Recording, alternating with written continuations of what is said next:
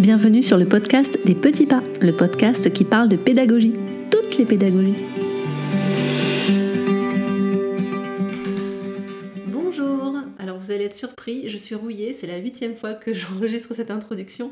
Ça fait un certain temps que je n'ai pas publié de podcast, mais comme j'ai promis à certains de mes auditeurs de les accompagner dans la préparation du prochain marathon de Paris, bah me revoilà pour vous chuchoter à l'oreille mes découvertes, mes rencontres, mes lectures autour de la pédagogie. Un merci infini pour votre patience. Aujourd'hui, je vous propose d'écouter Monique, la très inspirante auteure qui rend accessible aux familles la pédagogie Steiner-Waldorf. Cet entretien, vous l'aurez compris, a été enregistré il y a déjà longtemps. Monique a publié plusieurs ouvrages depuis, en particulier deux cahiers d'activité euh, Steiner en, complément de son livre qui présente la pédagogie Steiner. Donc je vous laisse bah, l'écouter, nous raconter pourquoi elle a choisi cette pédagogie, comment elle l'a elle adaptée dans sa famille euh, et, ses différents conseils pour pouvoir adopter nous aussi dans nos foyers, que ce soit en coéducation ou en instruction en famille, les préceptes de cette très jolie et très poétique pédagogie. Bonne écoute. Bonjour Monique. Bonjour Maïté. Merci beaucoup d'être avec nous aujourd'hui. Moi aussi, je vous remercie de m'avoir invité pour ce podcast. Monique, est-ce que vous accepteriez de vous présenter en quelques mots à nos auditeurs? Oui, bien sûr. Alors, euh, je suis euh, maman de jumelles qui, ont, qui sont déjà bien grandes puisqu'elles vont avoir 15 ans, qui sont instruites depuis toujours euh, en famille. J'ai fait des, des longues études, j'ai un DEA de droit et ensuite j'ai terminé avec une thèse en sciences politiques. Et j'en suis venue à l'instruction famille parce qu'en fait, j'ai eu pas mal de problèmes de santé qui m'ont fait faire une très grosse remise en question et qui m'ont fait m'interroger sur le sens de ma vie, sur ce que je voulais apporter, sur ce que je voulais créer. Et j'en suis venue en fait dans le, dans le, même temps à voir mes petites filles et à me dire que vraiment ce que j'avais envie, c'est de, le, de, leur permettre d'être à la maison, de prendre leur temps, d'étudier aussi d'une façon différente parce que mes longues années m'avaient pas mal marqué euh, en la matière et je voulais vraiment qu'elles puissent vivre ça différemment. Puis à choisir une éducation bienveillante, ça c'était très important pour moi. Donc euh, vraiment de leur, apporter quelque chose. Et c'était finalement ma façon dont je voulais m'inscrire dans la vie et apporter quelque chose, euh, faire ma petite place, apporter quelque chose. Merci. Monique, moi je vous ai découverte, je vous l'ai raconté un peu plus tôt, je vous ai découverte sur un stand de l'école de la vie. Ce n'était pas vous qui étiez là, mais votre livre, La pédagogie Steiner-Waldorf à la maison, que j'ai acheté, que j'ai lu, que j'ai relu, que j'ai re-relu. Il est publié aux éditions La Plage. Ensuite, je suis allée sur votre blog, qui est le blog Chant des Fées, et donc, vous, vous présentez, vous parlez énormément de la pédagogie Steiner-Waldorf. Donc, cette pédagogie, on l'a découverte il y a quelques semaines grâce au témoignage de Cathy. Mais Cathy, elle nous l'a présentée dans le cadre d'un jardin d'enfants et d'une école, donc d'une collectivité. Vous, vous avez décidé, comme vous nous l'avez dit, de l'utiliser à la maison. Donc là, je vais faire une parenthèse rapide parce que tous nos auditeurs ne le savent peut-être pas, mais en France, ce n'est pas l'école qui est obligatoire, c'est l'instruction. Et celle-ci peut être dispensée à la maison. Euh, donc c'est la liberté d'instruction et elle permet de choisir le type d'enseignement et de pédagogie dans laquelle une famille souhaite élever votre enfant. Vous, vous avez décidé d'élever vos enfants dans la pédagogie Steiner-Waldorf. Oui, tout à fait. Comment est-ce que vous avez découvert cette pédagogie? Je l'ai découverte par une euh, personne que je connaissais là où je vis et qui euh, s'y intéressait énormément. Euh, elle avait une fille qui était déjà plus grande que les miennes, hein, bien plus grande. Et en fait, à la fois, elle m'en a dit trop peu pour que je m'en fasse une idée et en même temps suffisamment pour que j'ai envie de chercher. Et comme je suis quelqu'un d'assez curieux et qui suit ses intuitions beaucoup en matière de recherche, j'ai cherché sur Internet et puis tout ce que j'ai vu m'a beaucoup touché, m'a beaucoup intéressé et m'a donné envie vraiment d'approfondir. Alors, quels sont les éléments qui vous ont plu dans cette approche? Alors, je crois que c'est euh, d'abord la, sobriété, la simplicité que j'y voyais, la relation avec la nature, parce que j'en ai une très forte depuis toujours. Et je voulais, vraiment que ça soit englobé dans notre instruction en famille. En plus, on, vit en pleine campagne euh, dans un, océan de verdure, donc euh, c'était très important pour moi que cette approche soit englobée. Mmh. Et puis aussi la dimension de la beauté et de l'art, ça c'était très très important. Je viens d'une famille où on a mmh, pas mal de talents artistiques et c'était quelque chose qui avait beaucoup de place dans, ma, dans mon cœur. Enfin, je pense que enfin, ce qui m'a beaucoup touché, c'est le respect de l'enfant que je percevais dans cette pédagogie. Et ça aussi, c'est quelque chose, de par mon cheminement intérieur, qui était vraiment fondamental. Alors, vous avez dit que vous avez découvert cette pédagogie il y a quelques années maintenant. Ah oui. Euh, comment vous avez approfondi vos connaissances sur, euh, sur une pédagogie qui, reste encore assez méconnue en France finalement? Et oui, tout à fait. Alors, tiens à le dire, je n'ai pas de formation Steiner officielle, ça c'est important, je suis très transparente euh, là-dessus. je me suis énormément servi de mes compétences de, chercheur que j'avais développées durant mes études de droit et mon doctorat, donc avec mon haut niveau de formation. Mmh je me suis servi de ces moyens-là pour me former. J'ai énormément lu. J'ai lu énormément de sources en anglais pour deux raisons. D'abord parce que dans le monde anglophone, il y a énormément de, familles qui font l'instruction en famille avec la pédagogie Steiner, alors qu'en France, c'était extrêmement euh, résiduel en termes de nombre, et parce que des supports ont été développés par des mamans qui euh, instruisaient en famille et par des enseignants. Beaucoup d'enseignants ont mis à disposition des familles euh, en homeschooling des supports, des cours, même gratuitement. Hein. Il y a énormément de documentation qui est téléchargeable gratuitement sur Internet. Et ça, donc, c'était évidemment une voie rêvée pour moi, d'autant que Bon, j'ai des petits revenus et ça, c'est pareil, je, je, m'en cache pas, je le dis dans mon livre, parce que pour moi, c'est important de montrer qu'on peut créer et, euh, et, donner une, une, instruction vraiment qualitative, même avec des petits revenus. C'est un, petit peu un de mes credos, ça aussi. Et donc, j'ai lu énormément pendant des années. Le livre que vous avez vu, que, vous avez lu, c'est la résultante de plusieurs années. Hein. Ce n'est pas euh, quelque chose que j'ai fait au bout d'un an. Hein. Ça se voit, il est très dense, très riche, et il y a vraiment beaucoup d'informations dedans. Vous avez donc décidé, après avoir fait cette recherche, d'utiliser cette pédagogie-là plutôt qu'une autre? C'est ça, oui. Ce qui a été très flagrant pour moi, c'est que la pédagogie Steiner m'a permis d'articuler en quelque chose de cohérent, beaucoup de thèmes, beaucoup de réflexions que je menais de manière un peu isolée. L'impact des technologies sur l'enfance, le contact avec la nature, le besoin de respecter l'enfance que je trouve vraiment en danger. C'est très, enfin pour moi l'enfance elle est vraiment en danger. Et ça c'était quelque chose, ce souci-là, euh, je le retrouvais dans la pédagogie Steiner. Et puis aussi le besoin d'art, de travail manuel, le besoin de respecter les rythmes de l'enfant. Et finalement, elle m'a vraiment donné une, structure, une ossature que je n'avais mmh pas. Et ça, c'était extraordinaire pour moi. Je répondis sur ce que vous venez de dire parce que c'est intéressant cette, idée de structure, d'ossature autour duquel on peut construire sa façon d'enseigner à ses enfants, même de vivre, parce qu'en fait, c'est un univers, c'est un art de vivre presque plus qu'une pédagogie. J'avoue que moi, ça m'a un peu impressionnée, je trouve ça très beau, et en même temps, il y a tant de choses à réfléchir, à mettre en place ou à transformer, ou c'est une façon en fait d'aborder la vie et la vie de famille et l'enseignement, conseillerais de commencer par où Alors en fait, alors j'ai beaucoup réfléchi à cette question parce que je, ne voudrais pas présenter cette pédagogie comme une recette, parce qu'effectivement, comme vous le dites, elle est profonde et, même complexe, parce que comprendre Steiner, ça n'est vraiment pas simple hein, par moment. Et, mais cela dit, je, continue de lire beaucoup en anglais sur la question et dans le monde anglophone, ils sont pas du tout les complexes que nous on a. Et on, trouve énormément d'articles du style six principes de la pédagogie Waldorf que toute famille devrait mettre en œuvre. Donc allons-y gaiement finalement parce que oui, en fait, personne ne, enfin, chaque famille peut choisir son degré d'engagement et d'implication avec cette pédagogie. Enfin, c'est en tout cas, c'est mon avis. Et donc, il y a des choses qu'on qu'on peut apporter, qu'on peut commencer à intégrer de manière très facile, comme par exemple le jeu libre des enfants avec très peu de jouets, mais des jouets qui ouvrent l'imagination, qui ne cadrent pas l'enfant dans un, dans un but, un objet déterminé. Euh, aller beaucoup dehors, ça ce sont des choses très simples. Introduire euh, la dimension artistique par euh, le dessin, la peinture, le chant, les comptines, les poésies, favoriser ce qui est beau, ça, c'est, tout le monde peut le faire. Pareil, les histoires racontées, ça, c'est très, très important. Et tout le monde peut euh, lire ou compter. Euh, enfin, moi, je sais que j'ai souvent lu à mes filles parce que compter, c'était quelque chose qui était plus difficile pour moi. Et je dis souvent aux parents qui me disent euh, Ah, j'arrive pas à compter, c'est dur et tout.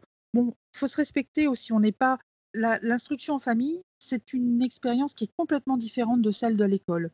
Et donc, on peut aussi s'aménager la façon dont on travaille avec nos enfants. Et au contraire, c'est même mieux parce qu'on va adapter avec eux. Et c'est super, on va adapter à nos enfants. On en a généralement entre euh, un ou deux, trois, voire après il y a des grandes fratries, c'est vrai. Mais on va pouvoir vraiment passer du temps à personnaliser notre instruction avec nos enfants. Et ça, c'est génial. Et donc, on peut vraiment euh, par exemple, lire un livre plutôt que le compter parce que vraiment on est encore trop timide, trop inhibé. Bon, c'est pas grave, ça, c'est vraiment pas grave. Le tout, c'est vraiment de passer des moments avec son enfant, de, raconter de belles histoires. et puis, Par exemple, d'établir un rythme. C'est au début, on se dit: «Oh là là, le rythme, qu'est-ce que c'est?» mais en fait, c'est pas si difficile que ça, ce sont des routines. Les enfants, surtout les petits, ils aiment beaucoup ça. Chaque matin, on se lève ensemble, on salue ensemble le jour qui se lève, on récite un verset qui parle, à notre famille, une petite phrase, une petite poésie, quelque chose comme ça. On chante ensemble une chanson, on fait des mouvements ensemble, on récite un poème et et pareil, on peut établir un rythme très facile. Le lundi, on va faire de la peinture, le mardi, on va faire du pain ensemble, le mercredi, on va faire du modelage. Voilà, ce sont des choses qui sont pas très dures à mettre en place et Mmh qui font partie des, heu heu, des fondements de la de la pédagogie Steiner. Alors, il y en a encore quelques autres. Moi, je je trouve que le travail manuel, c'est très, très important. J'ai 2 filles qui sont, très atypiques l'une et l'autre, chacune à leur façon. Par exemple, il y en a une qui est qui était, tout le temps en très haut débit et qui avait, souvent des angoisses très précoces, des choses comme ça et le le travail manuel a été chez elle, d'un apport, époustouflant. Ça, c'est quelque chose, c'est pareil, c'est facile, on peut s'y mettre tous ensemble. C'est Non. pas difficile. Là, ce sont des choses que vous nous que vous nous proposez qui sont en fait très, heu, très simples, très Oui, concrètes et qu'on pourrait adopter sans nécessairement faire l'école à la maison. exactement, Dans un rythme dans un rythme familial, pensé, en fait. C'est vrai. Alors, il y a quand même une difficulté à ce niveau-là, je trouve. C'est que, heu, souvent les parents, quand ils ont fait leur journée de travail ou même quand les enfants ont fait leur journée d'école, il peut y avoir beaucoup de fatigue. Donc peut-être se replonger dans un dessin à faire, c'est peut-être pas évident sur le moment, mais en tout cas sortir ensemble, heu, je pense que ce sont des choses, heu, qui peuvent être faisables, et font du bien à tout le monde. Ça va faire autant de bien, à un parent d'aller se balader sous les arbres qu'à un enfant, hein. En fait, il y a une grosse composante de de ralentissement, de ralentir, de prendre le temps finalement, qui peut être très bénéfique pour une famille, E exactement. avec des rythmes intenses. Heu, justement, je voulais vous poser la question des relations. À quoi ressemblent les relations dans une famille Steiner-Waldorf? Vous avez parlé de bienveillance tout à l'heure, heu, de respect des rythmes des enfants. Quel est le positionnement du parent? Et une question que qu'on pose souvent aux parents instructeurs, c'est comment on fait pour être à la fois parent et instructeur? Bon, là, c'est pareil, c'est toujours par rapport à mon propre cheminement et comment je vois les choses. Pour moi, c'est vraiment, heu, le dialogue qui heu, qui prime. Le dialogue parent-enfant, le dialogue entre les parents, évidemment. Chercher toujours ce que son enfant a besoin à chaque étape de sa croissance et vraiment, heu, faire un travail là-dessus pour bien comprendre ce qui se passe chez nos enfants à l'âge où ils en sont et la pédagogie Steiner a beaucoup cette démarche et elle rejoint énormément, heu, ce qui est fait par le les neurosciences, heu, qui je trouve sont d'un apport fondamental. Mmh Parce que quand on sait qu'un cerveau est mature, après, bien après la vingtaine, ça remet tout de suite les choses en en place et on on sait qu'on ne peut pas demander à un enfant quelque chose qui n'est pas en rapport du développement de son cerveau. Et dans la pédagogie Steiner, c'est vrai que Steiner a beaucoup insisté sur, heu, le fait qu'on n'allait pas introduire n'importe quelle matière à n'importe quel âge, par exemple. On attend que ce soit vraiment le bon moment pour l'enfant et que ça fasse écho à des choses qu'il vit intérieurement. Pour moi, c'est vrai qu'il y a ce, souci de bien comprendre l'enfant et aussi de revenir à soi. Parce que, hem, ça, c'est quelque chose qui est très important aussi dans la pédagogie Steiner, chez les enseignants. Ils ont un travail intérieur qui est important et quand il se passe une situation avec un enfant, ils reviennent toujours d'abord à eux-mêmes et je trouve qu'en tant que parent, c'est quelque chose qui est très sain aussi à faire. Une situation pas facile avec mon enfant, qu'est-ce que ça me fait vivre moi? Comment j'étais à l'âge de mon enfant? Qu'est-ce qui se passait en moi? Qu'est-ce que je vivais de difficile et cetera? Parce que souvent, en fait, l'enfant ne fait que vous montrer, que mettre le doigt sur quelque chose que vous-même, vous vivez Mmh Ça a été mentionné déjà par, heu, par, heu, Rudolf Steiner dans ses écrits. D'après ce que j'ai lu, heu, des enseignants, c'est quelque chose dont ils se servent énormément. Je connais pas tout de Steiner, loin de là, hein, parce qu'il a énormément écrit. Son travail est monumental. J'ai lu aussi beaucoup de choses qui sont dites par les enseignants. C'est très intéressant parce que pour le coup, c'est assez avant-gardiste. Je vais vous poser la question qui revient souvent dans un contexte pareil, que fait-on de l'autorité, de la discipline? C'est super parce enfin moi je trouve, il y a une conception de la discipline qui est extrêmement in originale dans la pédagogie Steiner. Si on prend par exemple, heu, vous savez ça marche par septaine, c'est-à-dire on va prendre de 0 à 7 ans, puis de 7 à 14, 14 à 21 et cetera. De 0 à 7 ans, le petit enfant, il est dans l'imitation et c'est quelque chose dont on va se servir. C'est là aussi ça rejoint ce que je vous disais tout à l'heure, vous incarnez naturellement la paix, la joie et cetera. Les enfants vont suivre, les petits vont suivre. Et ça, c'est ça fait partie de la conception qu'on a de la discipline dans la pédagogie euh, Steiner. Également, dans le même sens, on va privilégier des actions. Par exemple, si un enfant euh, a un comportement qu'on va trouver difficile à un moment donné, on va essayer de canaliser l'action de cet enfant. On va le prendre par la main et on va l'emmener voir quelque chose, ou bien on va lui montrer comment réaliser quelque chose en travail manuel. Euh, on va pas, il n'y a pas de moralisation de l'enfant. Ça va pas passer par un grand discours. Ça va passer par des actions, par le fait de canaliser l'énergie du petit enfant qui est devant vous, et aussi par le travail sur vos propres affects. Mmh, mmh. Donc un véritable accompagnement de l'enfant et responsabilisation du parent.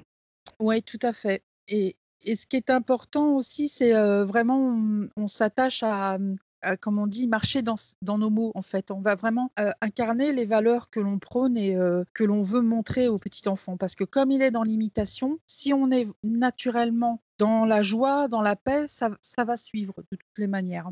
C'est vraiment ce que vous disiez tout à l'heure, le travail intérieur de, l'enseignant et donc du parent instructeur. Vous avez aussi mentionné plusieurs fois déjà au cours de cette entrevue le rythme. Oui. Je suppose que le rythme aide aussi dans cette, dans cette relation. Oui, tout à fait. Il y a beaucoup de choses. c'est vrai, j'ai peut-être tendance à oublier certaines choses, mais le rythme est très important aussi. Parce que comme je vous disais, le petit enfant, on s'aperçoit qu'il a vraiment besoin de beaucoup de routine. Et finalement, un petit enfant qui est habitué à faire, bah, le lundi, il va faire euh, du modelage, le mardi, il va faire de la peinture, etc. Finalement, il va se mettre lui-même dans le flux de la vie et ça va être extrêmement aidant pour la parentalité, euh, tout comme pour l'aspect euh, enseignant du parent instructeur. Alors comment ça se traduit? Dans une journée? À quoi ça ressemble? Un rythme, le rythme d'une journée, le rythme d'une année chez un mettons chez un petit enfant? Parce qu'on parle de septaine, donc on va peut-être aborder les deux premières septaines toutes les deux ou juste la première, vous me dites et euh, à quoi ça ressemble en fait le rythme? Alors en fait, c'est un idéal, hein, d'accord? Oui, oui, bien sûr. Alors les gens qui nous écoutent ont souvent des enfants ou travaillent avec des enfants, donc on sait bien que c'est quand même assez, euh, ça change sur les jours, l'idéal. Surtout qu'en tant qu'adulte, on vient souvent à la pédagogie Steiner parce que ça nous plaît, parce qu'on voit les bénéfices que ça peut avoir pour nos enfants. Et en même temps, on a des rythmes totalement pourris nous-mêmes. donc, ça nous demande effectivement un travail là aussi. Moi, j'avais par exemple des rythmes d'endormissement terribles depuis enfant et en fait, j'ai mis des années à, à arriver au résultat où j'en suis maintenant, à me coucher tôt et me lever très tôt. Et en fait, idéalement, on, se réveille très tôt et on prend déjà du temps pour soi en tant que parent instructeur. Alors, on prend une heure une heure et demie, ça dépend combien on peut ménager. Hein, et puis, on va prendre du temps pour soi, soit pour faire certains font du yoga, d'autres prennent leur petit déjeuner tranquillement, d'autres lisent leurs informations. Enfin, voilà, c'est pour soi, on fait ce qu'on veut, ce qui nous nourrit, ce qui nous fait du bien.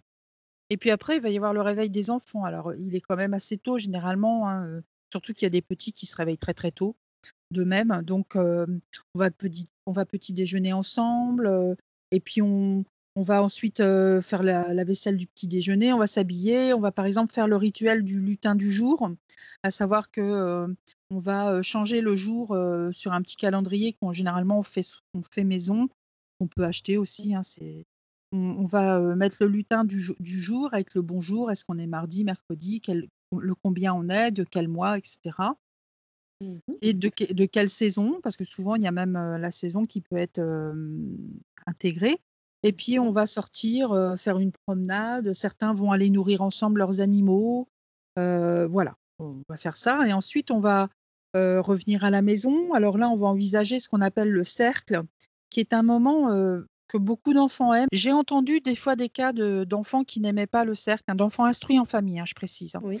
Parce que la maman était toute seule avec son enfant, c'était un enfant unique, etc. Mais c'est quand même assez rare, je trouve. C'est un moment qu'on passe ensemble où on va, avec les tout petits, on va faire des comptines, on va faire une chanson de saison. Alors toujours par saison. On respecte toujours la saison dans laquelle on est parce que ça apprend vraiment à l'enfant le temps compté et puis aussi le temps qui passe, la saisonnalité, tout ça. Donc mmh c'est un rythme en lui-même. Donc on va faire ça. Souvent ça comprend des mouvements aussi, un cercle. Et puis quand les enfants grandissent, par exemple quand ils ont 7-8 ans, on peut aussi intégrer des tables de multiplication, sauter à la corde, des petites comptines avec des, mmh, comment dire, des sons pour le français. voilà, on peut intégrer des choses comme ça au fur et à mesure où l'enfant grandit. Et puis après, on va laisser une petite plage de, de jeux libres pour les plus petits. Ce qui va permettre souvent aux mamans de fratrie, je dis les mamans parce que c'est souvent elles encore qui font l'instruction en famille. Il y a des papas, mais c'est vrai qu'ils sont en moins grand nombre. Donc, ça va permettre aux parents, en tout cas, qui, instruisent, bah, de, par exemple, de faire une leçon à un plus grand. Donc, pendant que, parce que le principe, c'est un peu d'occuper les plus petits d'abord, de, les nourrir, et puis après, ils peuvent jouer librement. Et donc, on peut se tourner vers des plus grands. Après, on peut faire une pause vers 10h, 10h, 10h30, faire une petite pause, boire ensemble un, un jus, un smoothie, manger un fruit, etc. Et ensuite, par exemple, attaquer une activité. Par exemple, de la peinture avec les tout petits. Et puis ensuite, on va avoir la pause du déjeuner. Donc après, il va y avoir une sieste pour les plus petits ou un temps calme pour ceux qui sont déjà un petit peu plus grands, qui ont un peu plus de mal à faire leur sieste. Et ensuite, on arrive vers bah, le début d'après-midi, les 14 heures à peu près. Alors là, on peut retourner soit dehors avec des petits ou les, jouer les laisser jouer librement dehors, et puis faire une autre leçon avec un plus grand, par exemple. Alors c'est vrai que ce sont l'organisation d'une fratrie de, de plusieurs âges est quelque chose que je ne connais pas très bien. du moins, je, dans la mesure où je ne l'ai pas vécu. Mmh parce que moi, j'ai des jumelles. Donc. C'était d'autres défis, a priori. Voilà, c'est ça, c'était d'autres défis. Alors, c'était quand même riche parce que elles ont vraiment des, profils très différents l'une de l'autre, avec des vitesses différentes. Donc, ça m'a demandé aussi des, assouplissements, mais c'est quand même différent d'avoir trois, quatre âges différents. Alors là, on est rendu à peu près vers 15 heures. On fait une deuxième activité, par exemple. Alors, soit on lit ensemble un conte avec un conte sur table, par exemple, qu'on aura préparé, ou alors on fait un bricolage tous ensemble. Et puis ensuite, il y a goûter, et puis jeu libre ou travail manuel, par exemple. Et très vite, on arrive bien à la préparation du repas, et puis à la toilette des enfants, le repas des enfants, et puis un petit rituel du coucher. Par exemple, on va chanter ensemble une berceuse, on va réciter autour une prière tous ensemble pour, pour la bonne nuit des enfants. on peut lire encore une histoire. Enfin, voilà, chacun après aménage ça en fonction de ce qui fait sens dans sa vie de famille. Monique, est-ce que, est-ce que ce rythme, ces rituels vont changer énormément au fur et à mesure que l'enfant grandit ou est-ce que ce sont des adaptations progressives? Il peut y avoir les deux parce que ce qui est un peu problématique quand on n'a pas connu la pédagogie Steiner, soit en étant nous-mêmes enfants d'école Steiner ou en ayant vu, l'ayant vu chez d'autres personnes, c'est que c'est quand même un, univers assez nouveau pour nous. Donc parfois, on va mettre du temps à intégrer quelque chose dans notre vie de famille. Mmh Mais ça, c'est pas grave. C'est le plus important, c'est que ça ait du sens pour nous et que ça nous aide petit à petit. Donc, on va parfois mettre du temps à intégrer certains aménagements. Et puis d'autres fois, d'autres vont trouver un sens très, très rapide pour nous et on va, les, on va vraiment aller plus vite. Donc là, je dirais encore, ça dépend vraiment des cheminements de, de, chacun. Ce que je voulais vous demander, c'était surtout pour les plus grands. Est-ce qu'on continue à faire le cercle? Est-ce qu'on ah continue j'avais oublié. Alors en fait, moi j'ai fait longtemps le cercle avec mes filles. et bien sûr, il a évolué à chaque fois avec elles parce que, comme je vous le disais, quand ils sont plus grands, on peut rajouter des, des, jeux, des, jeux des mouvements avec des calculs, enfin tout un tas de choses comme ça. Mmh Donc il évolue, mais pendant longtemps, elles ont beaucoup aimé jusqu'à à peu près leurs 10-11 ans. Après, c'est devenu un petit peu plus difficile. Donc là, on le fait plus de toute façon. Quelque part, des fois, je regrette un peu et je me dis peut-être que je devrais leur réintégrer. J'y ai beaucoup pensé euh, mmh depuis quelque temps. Je devrais peut-être leur réintégrer au moins quelque chose qu'on récite tout ensemble euh, le matin avant de commencer. Et je me demande si je, enfin, je vais voir. Je, réfléchis beaucoup euh, parce que là, on va attaquer le niveau lycée à la maison. Bon, bien sûr, avec des adolescents, c'est très différent, mais quand même, je trouve que tout ce que j'ai pu apporter de pédagogie Steiner a été vraiment un grand bienfait dans notre vie de famille et dans leur développement d'enfants. Et ce sont des, les adolescents qui sont élevés dans la pédagogie Steiner continuent d'être des adolescents très frais, très, qui, n'ont pas certaines inhibitions qu'ont les adolescents qui vont à l'école. Donc, autant tester et, et, et, continuer certaines choses avec eux, évidemment. Après, vers les 11-12 ans, il y a des énormes changements pour l'enfant. il passe des caps qui sont vraiment pas faciles et c'est vrai que le cercle, des fois, n'est plus adapté. Donc, Encore une fois, comme vous disiez, on s'adapte à, ce qu'est l'enfant, à ce que vit l'enfant à ce moment-là. Oui. Euh, Monique, il y a quelque chose que j'ai trouvé extraordinaire euh, en lisant votre livre et ensuite en me plongeant dans le monde euh, de Steiner, c'est que c'est beau. C'est très particulier, c'est très reconnaissable. Il y a une, il y a une imagerie qui est particulière. Oui. Ma maison, elle n'est pas belle comme ça. Qu'est-ce qu'on quels sont les aménagements qu'on peut prévoir et où est-ce qu'on trouve le matériel? Alors, je pense aux play stand, moi, qui me font complètement rêver. Je pense au Ah carré oui. de soie, je pense au matériel d'art, Stockmar, Oui, qui est vraiment très particulier. Et comment est-ce qu'on fait pour éviter vous parliez tout à l'heure du fait qu'on n'a pas forcément des ressources, Oui. financières illimitées. Comment on fait pour que ça ne devienne pas écrasant, tant financièrement que psychologiquement? Exactement. Alors, bon ça j'ai de la matière, heu, j'ai de l'expérience sur la matière parce que comme je vous disais, nous on vit avec des très petits revenus. Donc, heu, évidemment entre, heu, notre maison qu'on retape tout doucement, Mmh au fur et à mesure, qu'on a, la force et les moyens de le faire, et les jolies maisons, les jolis intérieurs Steiner que je pouvais voir sur, internet, c'est sûr qu'il y avait un décalage. Ce que je me suis toujours dit moi, c'est qu'il y a des choses qui sont essentielles. Par exemple, pour les jeunes enfants, ce qui est essentiel, c'est d'avoir un coin jeu libre et un coin art, artisanat. Alors dans ce coin jeu libre, évidemment, on va petit à petit, heu, parce qu'il faut se rappeler que le le mieux parfois est l'ennemi du bien. On va choisir des choses qu'on va acheter progressivement, souvent d'occasion. Il y a beaucoup de familles qui achètent de temps en temps, d'année en année, qui mettent des années à constituer un stock de jolis jouets, par exemple, et qu'elles achètent d'occasion. Ça, c'est très, très courant.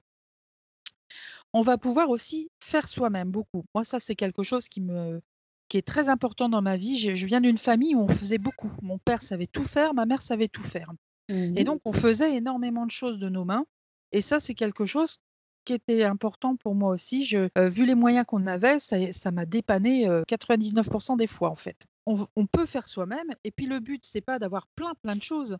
C'est pas non plus d'être une vitrine, quoi. C'est c'est vraiment le le le but, c'est que le les enfants, s'a s'amusent et soient libres de jouer. Donc ça peut être un coin jeu libre, ça peut être une petite bibliothèque saisonnière. Il y a on va avoir 1 ou 2 rayonnages avec des livres de saison, toujours de saison, qu'on va enlever à la saison prochaine. C'est faire des rotations dans les dans les jouets aussi, mettre quelques petits jouets. C'est aussi avoir des paniers, par exemple, avec, heu, des éléments de la nature et puis on peut, heu, se lancer le défi de tricoter ou de crocheter ou de coudre 1 ou 2 animaux, heu, pour les enfants. Par exemple, moi j'ai eu des filles, elles étaient fanats de chevaux. Je leur avais fait quelques chevaux, heu, en laine et elles ont joué des années avec. En plus, c'était très drôle parce qu'elles disaient, «Viens, on va faire un chapitre de notre histoire». En fait, elles elles faisaient des chapitres comme ça régulièrement et donc les voilà, c'était très marrant et donc les poneys vivaient des aventures incroyables et alors de temps en temps, ils ils avaient un château, des fois ils avaient plus rien, enfin bon, ça ça dépendait aussi de ce qu'elles avaient sous la main et de ce qu'elles trouvaient. Et puis, heu, des fois ils allaient dehors, on a retrouvé des poneys enterrés des années après, heu mais en fait, heu, voilà, c'est c'est elles n'ont pas eu besoin de quelque chose d'énorme à ce niveau-là. Et c'est très bien. Et et et après le le coin artisanat, alors là, c'est peut-être celui, moi, qui m'a le plus souciée parce qu'effectivement, ça coûte. Il y a des petits, heu, i comment dire? Il y a des petits arrangements qu'on peut trouver. Par exemple, les craies, heu, à la cire d'abeille Stockmar Ouais. ça coûte un petit peu, mais ça dure des années et ça a ça a un rendu de couleur. J'ai jamais rien trouvé de de plus joli en termes de craie, heu, à la cire, qu'on peut trouver pour les enfants. Donc à la limite, on peut inv investir, par exemple, là-dedans et on sait que ça va durer. Les 1res années, moi, j'avais pas d'argent pour acheter, par exemple, la la jolie, heu, peinture aquarelle Stockmar. Oui. Bah, je prenais des aquarelles différentes ou même de la gouache qui a une composition extrêmement proche de l'aquarelle. J'ai pallié de cette manière, en fait. Alors c'est vrai que c'est une expérience complètement différente d'une école Steiner où on va avoir des moyens différents, Oui. plus plus importants et où l'enfant va avoir effectivement à disposition des choses fabuleuses. Mais mine de rien, ce que j'observe moi après, heu, 9 ans d'instruction en famille de mes filles, heu, a y compris avec des inspections, chaque année, c'est qu'elles se sont super bien développées, qu'elles ont une ouverture à l'art qui est formidable, qu'elles sont, c'est l'adolescence quand même, il y a des moments pas faciles, mais ce sont quand même des adolescentes qui sont bien dans leur peau, globalement et qui, et qui, qui sont quand même heureuses et qui, continuent d'avancer avec des des projets. Je trouve que ce que l'on peut tout ce que l'on pourra amener, de toutes les Mmh. manières, est un plus. Monique, on lit parfois que la pédagogie Steiner-Waldorf, pour être, pour être vraiment mise en place, a besoin du groupe, du groupe d'enfants. Comment est-ce qu'on peut pallier l'absence de ce groupe quand on fait l'instruction à la maison en suivant les préceptes de Steiner? Je pense notamment au festival, au spirale de l'Avent, même au cercle dont on parlait un peu plus tôt dans cette, dans cette entrevue. Comment, comment pallier à ça? Alors, je, je, pense que ce qui est intéressant, c'est de, c'est de s'inspirer de l'exemple américain où autour d'une école Steiner, où parfois il n'y a pas d'école Steiner, c'est seulement les familles qui instruisent en famille avec la pédagogie Steiner qui vont se réunir en sorte de coopérative, donc soit autour d'une école Steiner, soit sans quand il n'y en a pas, et qui vont en fait euh, avoir cette vie de groupe pour euh, réaliser les festivals, les préparer ensemble, faire les décorations, les bricolages, faire des ateliers, apprendre ensemble. Par exemple, les parents, beaucoup, de, beaucoup de parents ne savent plus euh, tricoter, crocheter, etc. Mmh Donc, ils vont faire ensemble des ateliers où ils peuvent apprendre ensemble, etc. Je pense que ici, ça commence seulement à se faire parce que l'instruction en famille avec la pédagogie Steiner est en train de se développer. On était très très peu avant et ça commence à se faire et que ça va donner lieu à ce genre de vie.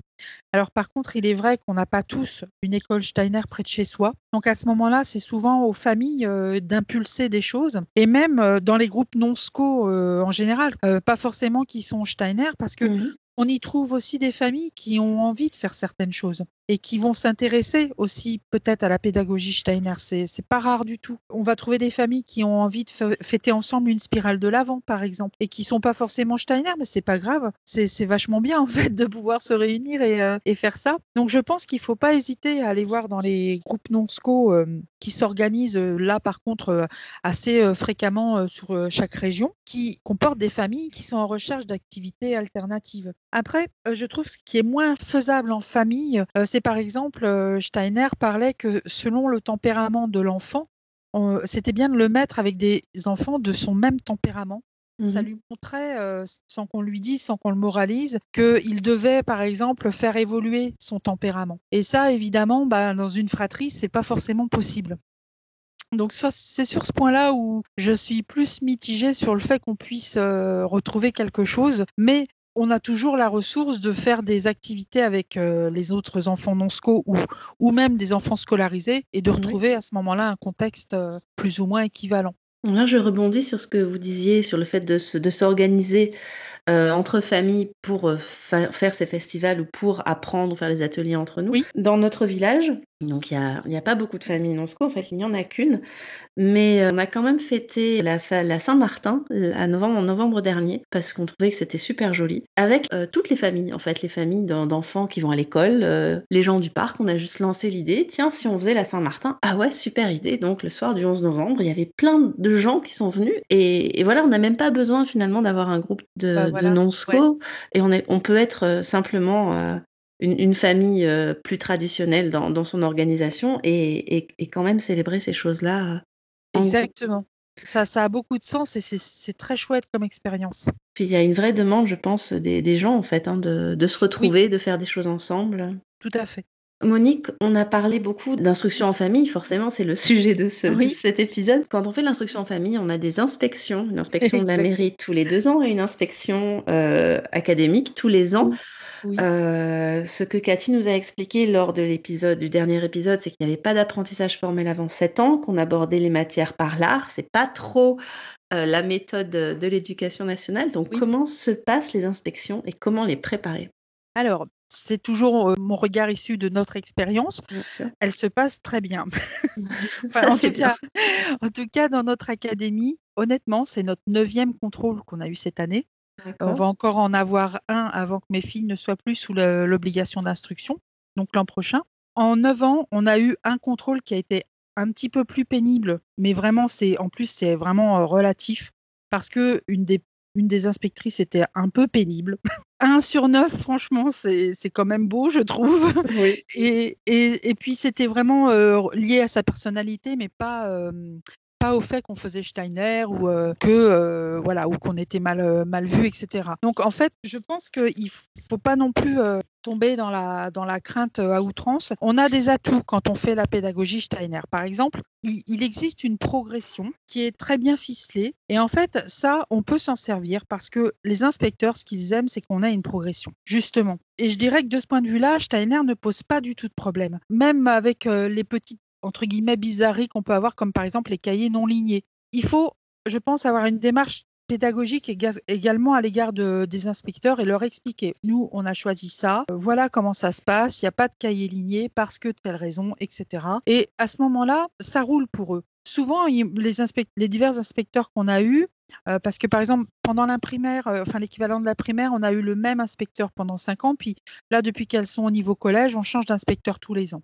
Eux, ce qui les rassure, c'est de voir que les parents sont organisés, qu'il y a une progression, qu'on sache ce qu'on va faire sur toute l'année, euh, etc.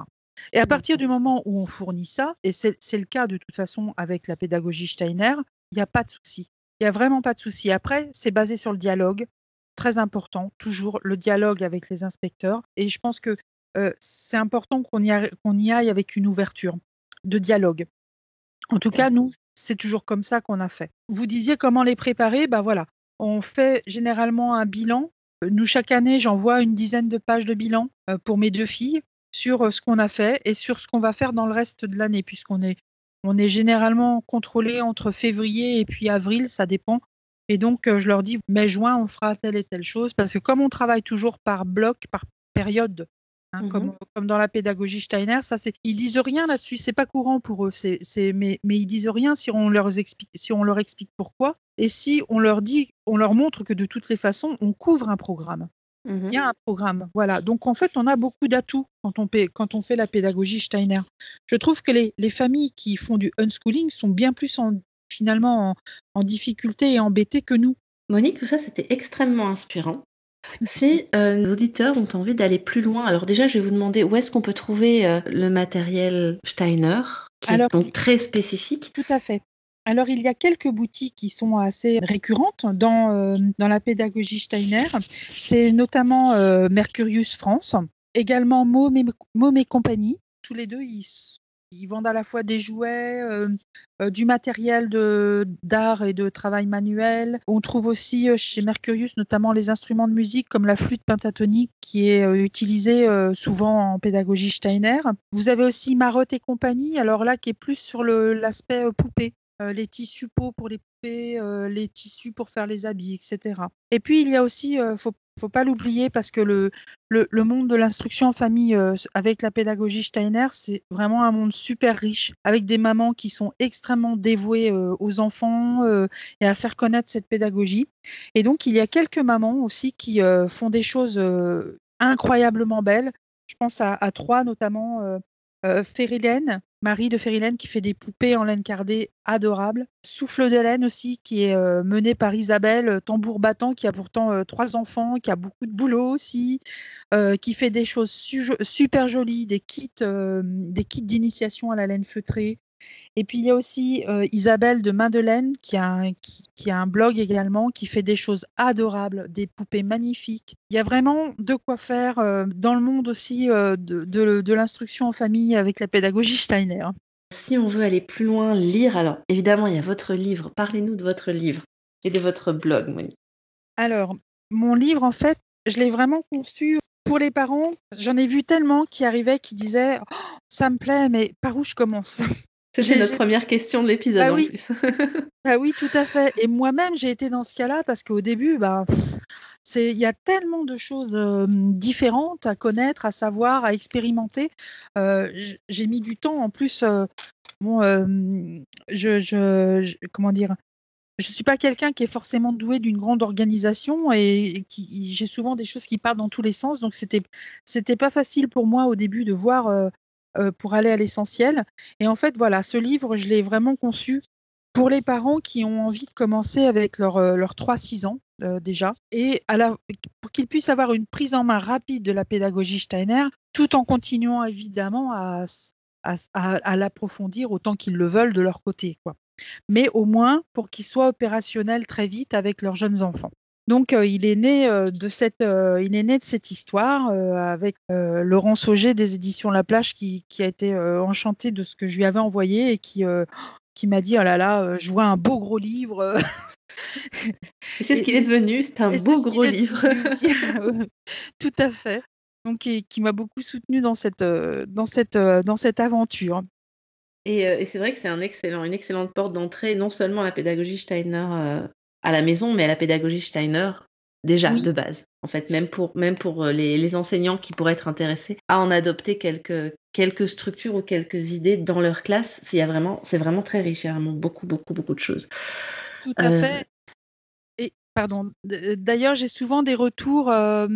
j'ai eu des retours de personnes très variées qui, l'utilisent, des assistantes maternelles, des enseignantes. J'ai une, psychologue aussi une fois qui m'avait dit qu'elle s'en servait, et aussi une personne qui travaille avec des personnes âgées, qui voulait en fait faire des ateliers avec elle. Et je, enfin, je trouve ça hyper riche. C'est vraiment, ça me fait plaisir ce genre de retour. C'est Euh, vous êtes aussi l'administratrice de plusieurs euh, forums, je crois, ou de, ou de groupes Facebook, où est-ce qu'on peut euh, venir s'inspirer des, expériences des, unes, des uns et des autres? Exactement. Alors, il y a plusieurs groupes Steiner en français sur la pédagogie Steiner. Mhm. donc, la pédagogie Walder Steiner à la maison, au rythme de la terre et des saisons avec la pédagogie Steiner Waldorf, la pédagogie Steiner avec de grands enfants, parce qu'on est moins nombreux à le faire avec des mmh grands, justement, on a besoin de soutien, c'est important. Et puis la pédagogie Steiner-Waldorf pour les francophones. Alors, tous ces groupes sont très actifs généralement. Celui sur les grands enfants, on est un petit peu moins, mais quand même, il vit. Euh, il est important, il a sa place. Et il y a le forum Steiner, qui est donc un forum plus traditionnel, qui est en dehors de Facebook, qui vit beaucoup moins, mais par contre qui est une mine d'informations euh, extrêmement euh, incontournable pour les parents qui veulent instruire longuement avec euh, cette pédagogie. Pour tous les âges Oui, exactement. D'accord. On va, on va mettre les, liens vers toutes ces ressources dans, dans les notes de l'épisode, bien entendu. Vous avez aussi un blog, je crois, et les blogs sont assez riches d'informations. Oui, alors j'ai un blog qui a fêté ses 9 ans il y a quelques semaines et qui en fait est riche de 490 articles. Ça, je, oui, j'en suis très fière quelque part parce que c'est vrai que j'ai tenu, ça, ça m'a tellement passionné cette pédagogie que j'ai tenu toutes ces années et que je l'ai enrichi au fur et à mesure. Et bah, voilà, il est, il est assez bien fréquenté. Et puis c'est vrai, j'ai j'ai régulièrement des retours de personnes qui me disent bon ah, j'ai découvert telle chose grâce à vous euh, c'est génial. Donc il est voilà il est en ligne et il le sera tout le temps de toute façon. Et c'est euh, c'est ma contribution euh, je trouve aux enfants parce que c'est c'est tellement important à mes yeux que les enfants ils aient une enfance respectée que voilà il y, a une part de don de toute façon dans ce que je fais. Ça c'est évident. Donc c'est le blog Champ des Fées voilà mais il y a d'autres blogs, hein, je pense euh, au Journal des Champs d'Isabelle Huiban qui a écrit Slow, justement, hein, qui est un très joli livre, très poétique, très joli, et où elle euh, fait part aussi de, son, euh, de l'instruction en, famille avec cette pédagogie de ses trois enfants, donc qui est très riche aussi. Et puis il y a des blogs hein, comme celui de Libellule et Papillons, qui est donc celui d'Isabelle de Souffle de laine dont je vous parlais tout à l'heure, qui a trois enfants, qu'elle instruit aussi, alors moitié unschooling, moitié pédagogie Steiner, donc c'est très riche aussi. Et puis, euh, il y a le blog de Katia qui a qui cinq enfants, si je me trompe pas aussi, qui fait aussi l'instruction en famille avec cette pédagogie. Et certainement qu'il y a des nouveaux blogs parce que j'ai pas eu le temps depuis quelque temps de refaire un tour sur l'internet. Mais comme il y a de plus en plus de familles qui s'y mettent, je pense qu'il y a des blogs récents que je n'ai pas vus. Merci beaucoup Monique. Comme vous dites, il y a une grosse part de dons dans ce que vous faites et, et là vous venez de nous donner une plusieurs très longues et très belles minutes et beaucoup d'informations. Merci beaucoup Monique, c'est très gentil. Au revoir. Au revoir. Comme d'habitude, les notes de l'épisode sont disponibles sur le site avec tous les liens cités par Monique qui a été très généreuse. En ressources, merci encore Monique pour tout votre temps et votre infinie patience. J'ai réalisé que je fonctionnais à l'affect, alors si cet épisode et les podcasts vous plaisent, n'hésitez pas à me le dire, ça me motive. J'ai très hâte de vous retrouver pour un prochain épisode de podcast. D'ici là, prenez soin de vous et passez un bel été. À bientôt. Merci d'avoir écouté ce nouvel épisode du podcast des petits pas. On se retrouve la semaine prochaine. En attendant, n'hésitez pas à visiter notre site internet www.éditiondespetitspas.com. À bientôt.